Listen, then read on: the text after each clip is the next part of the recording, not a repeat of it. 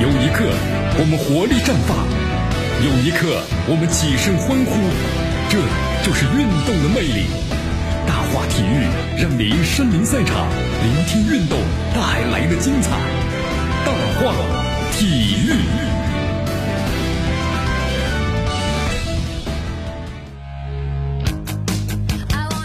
好，这里是大话体育，我是江南，继续锁定 FM 九十六点七，去关注呢我们的节目。中超联赛呢继续进行啊，本赛季中超的半决赛呢，我们说已经是结束了。呃，决赛两队，恒大对阵苏宁。我们说今年这个赛制呢非常特殊嘛，因为疫情的影响，所以说今年两回合这个赛制的话，怎么安排，那么将成为呢是外界关注的焦点。如今啊，这些答案呢，我们说都一一揭晓了。你看上个赛季的话呢，足协突然改变了以往的惯例嘛，对吧？最后一轮这恒大夺冠之后啊，没有安排这个现场的颁奖仪式。那么恒大就自己搞了个小型庆祝活动，和球迷同乐了。但今年呢不太一样。根据最新的消息说，足协呢已经是决定了，那么接下来包括中超在内啊各级别的联赛，包括附加赛等比赛，都要进行了现场的颁奖仪式。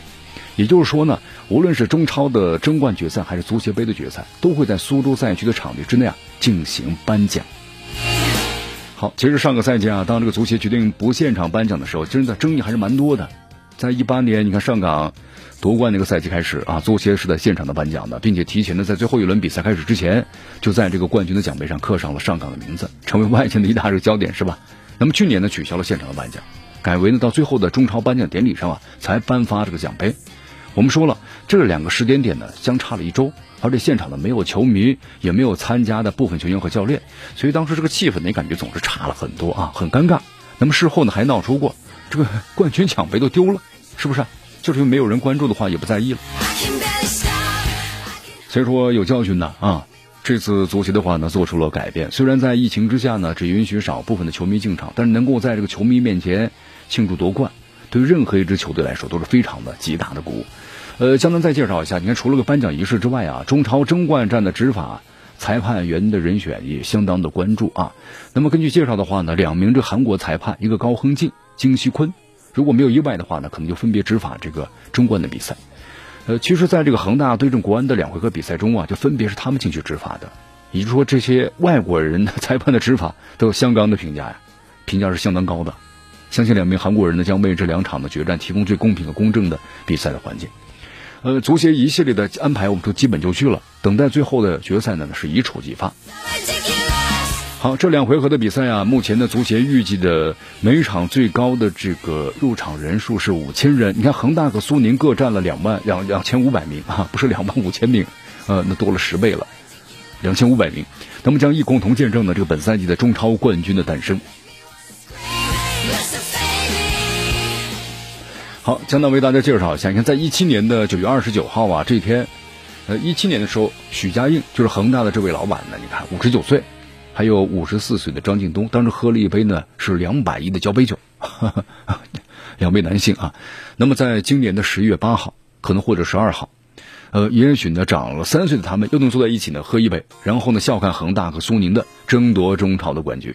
我们说现在的话啊，许家印的身家是两千三百五十亿了，张近东的财富是一千零二十亿，对吧？恒大和苏宁的这两位呢一把手，那么让两位老板呢一起看球是卡纳瓦罗的一个建议。呃，三比一，你看我们说了这个比分呢是三比一，三比一呢，自从淘汰了这个国安队以后啊，啊，意大利的少帅呢开始指点江山。那但是在那一刻他忘了，好像就是其实和国安队的比赛呢并不是一帆风顺，可以说是惊心动魄的九十分钟吧。说是惊心动魄，其实呢恒大一切尽在掌握。也许是首回合零比零，可纳瓦罗当时呢多了一些小心啊。从阵容上来看的话呢，上港和国安都属于他口中的不比恒大差的这么一个序列。所以说，在比赛中啊，卡纳瓦罗不想打加时赛，也不想踢点球，因为那话非常的耗时、耗体力，同时呢，压力更大。他想做的是上半场的杀死比赛。那么至于理由，他说体能不允许，包括像保利尼奥啊，还有塔利斯卡费南多，你打了一百二十分钟，你下场比赛绝对是不行的，这是肯定的。突然想起了在上个世纪这八十年代的，呃，有一次世界杯对吧？法国队那时候风头正劲啊，但是怎么样呢？呃，你看踢了一百二十分钟，哎呀。哎，最后战胜了阿根廷，是吧？那么最后打联邦德国的时候呢，就输了。你看当时踢的没有精神了，这体力兴奋劲儿过去了，不行啊。好，所以说现在的话呢，恒大啊也看到了国安的狠劲狠劲儿，是吧？上半场一比零领先嘛，后半场被对方追平了。你看看，好，所以说啊，对所有的球队啊，都应该是怎么样的一视同仁呢？塔利斯卡的这个点球呢，还没有杀死悬念；保利尼奥的第一个球也没有完全杀死，是吧？在之后呢，张玉宁进球了，国安队又坚持了二十分钟，保利尼奥呢打进了个人第二个进球。保利尼奥当时做了一个动作，就是割喉动作，是宣告是结束，没有悬念了。那么这个动作呢，虽然现在队员们的反应要弱一些，但以前的话要做这个动作，那队员们可能上去就要开始群殴了，是不是？好，赛前的话呢，卡纳瓦罗和日内西奥都强调这个词儿细节，啊，这种层次的对决，胜负可能就在刹那之间。所以说，当赛后呢，日内西奥还在捞到点球机会的时候啊，其实他可能忘了自己前天说的，当国安队浪费机会，而恒大把握住机会的时候。其实啊，这就是有什么说呢？一个差距的问题。你看，大半个赛季恒大都在玩这个控制，是不是啊？和许家印是一样的，他们的问题从来呢都是啊不暴露不露富嘛。那么到底应该保持怎样的分寸呢？只有国安这样的对手，半决赛这样的机会，卡纳瓦了才会呢不遗余力，对吧？把档位推进了高速档了。所以说呢，被认为近年来最合理的、最完美的国安队啊，才会在这种的对手反复的撕扯下，你看。露出了层层的破绽的。虽然国安队在比赛中我们说了还是拼尽全力了，但场面呢一度焦灼。虽然张玉宁也让他们看到了这种希望，是不是？但他们始终无无法真正的撕开包裹自己的那头堵呢厚厚的墙。就北京队啊，在这场比赛之中呢，呃，总的来说打的还是不错，但是呢，比上场比赛好一些了。但是感觉还是没有完全的放开，这可能就是差距，有心理上差距，那么也有呢这个技术上的问题。好，所以说呢，作为主教练，热内西奥可能看不出差距啊，但是呢，国安队也许永远就追不上了。你看，周金辉呢也不会有那么多耐心了，三年了，是不是连续失冠？国安队呢需要再变呢。卡纳瓦罗尊重国安，但是国安成为过去式了。决赛的对手啊是朋友的队伍苏宁，啊，因为许家印和张近东的关系很好嘛，卡纳瓦罗还曾是这个奥拉罗尤的助手，所以说按照这个罗马尼亚人的话说呀，他不是我的弟子，是同事。那么接下来的故事就同事操戈了，是不是？呃，卡纳瓦罗说了，每当这个海米啊、海米提被罚下的时候，他知道苏宁要赢定了，因为他们更团结，而且他更加的坚强。佩雷拉一明白，但是晚了，本想玩个小策略。你看苏宁体能耗的差不多的时候啊，想换上这个浩克和阿瑙两个大杀器，但没想到换人之后啊，球队原本的意志力就散了。按照他的说法就是呢，失去了团队的精神。虽然赛后没有指名道姓，但是谁都知道，他批评的是没有达到预期的球员是哪一位。你看上港呢，想把少云的苏宁控制住啊，没想到激发了对手的血气啊！吴曦和罗静的这个进球，那么也许再给他们一百次同样的机会，未必都能够打进，是吧？你看在十月二号那个下午都进了。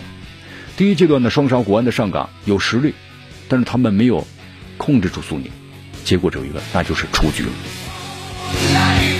哎呀，我们说了这个世世界的话呀，强者永远都充满着控制欲啊，但是真正的控制的话呢，需要冷静、耐心和分寸，包括呢节奏还有均衡。牌面上的明显优势啊，虽然勾起了上海上港的这个控制欲，但是我们说了，你这个足球场就是这样，某些环节你处理不当，当当对手呢放手一搏，马上找到自己的命门，最终控制权呢变成了失控。所以说苏宁呢，你看拼出了一场的侥幸的胜利，不如说是上港呢把自己给玩砸了。好，和施密特打造的以传控为荣的这个国安队一样啊，上港这一批呢，我们说了这个重一期的精英啊，呃。明年也老了一岁了。那么今年特殊的赛制原本是他们最好的机会，但是呢都被关在了这个决赛门外。你看在大连的时候呢，卡纳瓦罗和这个罗拉罗尤这么说嘛，奥拉罗尤这么说，也许我们会在决赛中破灭。当时罗马尼亚人笑而不语，哈，因为此前我说打上了遇强不强的标签嘛，亚冠资格是他们最现实的目标。呃，即便是站在决赛的舞台上啊，他们要做的就是退居羞涩，展现自我。哈，足球呢说穿了就是二二十二个人的游戏，加上场上场下无数人的准备。控制和反控制永远不变的主题。那么卡纳瓦罗眼中的三条线没有特别大的短板的苏宁，那会成为恒大换代登基的拦路虎吗？那只有的拭目以待。好的，朋友们，有时间关系啊，今天的节目到这就告一段落了啊。我是江南，咱们明天见。